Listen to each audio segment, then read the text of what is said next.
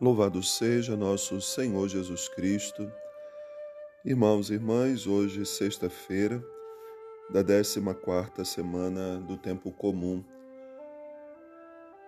A liturgia dessa semana tem uma continuidade. Vimos o chamado dos apóstolos, ontem o envio com as recomendações, aonde eles deviam ir, como deveriam ir, o que deveriam fazer.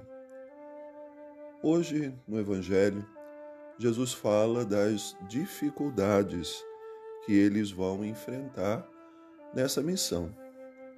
Jesus nunca enganou aqueles que ele chamou. Jesus nunca disse que teriam uma vida fácil, que seria uma vida tranquila.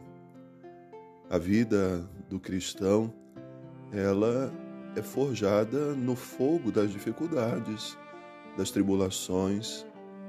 Quem quer ser cristão, mas não quer passar por tribulação, escolheu o caminho errado, ou não compreendeu ainda o que é ser cristão.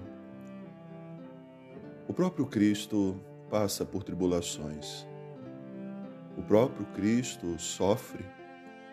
A Sagrada Escritura diz que ele aprendeu o que é a obediência por aquilo que ele sofreu. Foi fiel até o fim, obediente ao Pai. Não fugiu das situações difíceis da vida. E assim os discípulos são enviados ao mundo, sabendo também encontrarão dificuldades. Jesus então diz a eles: Eis que eu vos envio como ovelhas para o meio de lobos. Aqueles que estão ao nosso redor que deveriam ser o alvo também da nossa dinâmica missionária, muitas vezes são aqueles que estão à espreita para nos pegar, nos destruir. São os lobos que estão perdidos, estão perambulando por aí. Há na vida missionária um termômetro para a gente saber se estamos realmente no caminho certo, se estamos no caminho de Cristo. Esse termômetro se chama dificuldades, perseguições, desafios missionários. Quanto maiores forem essas situações na nossa vida, mais certo de estarmos no caminho de Deus também estaremos. A vida dos apóstolos foi forjada, cada uma delas, nesse fogo do amor de Deus.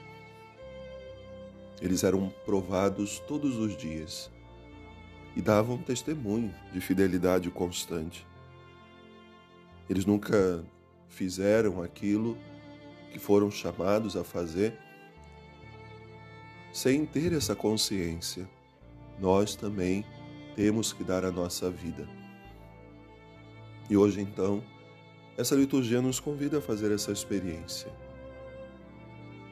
Abrir o nosso coração cada dia para dar a nossa vida por Cristo, fazer sempre mais a Sua vontade, passar pelas dificuldades, mas certos, o Senhor está ao nosso lado, Ele caminha conosco e Ele vai nos dando força para bem realizar a nossa missão. Uma boa oração, Deus abençoe.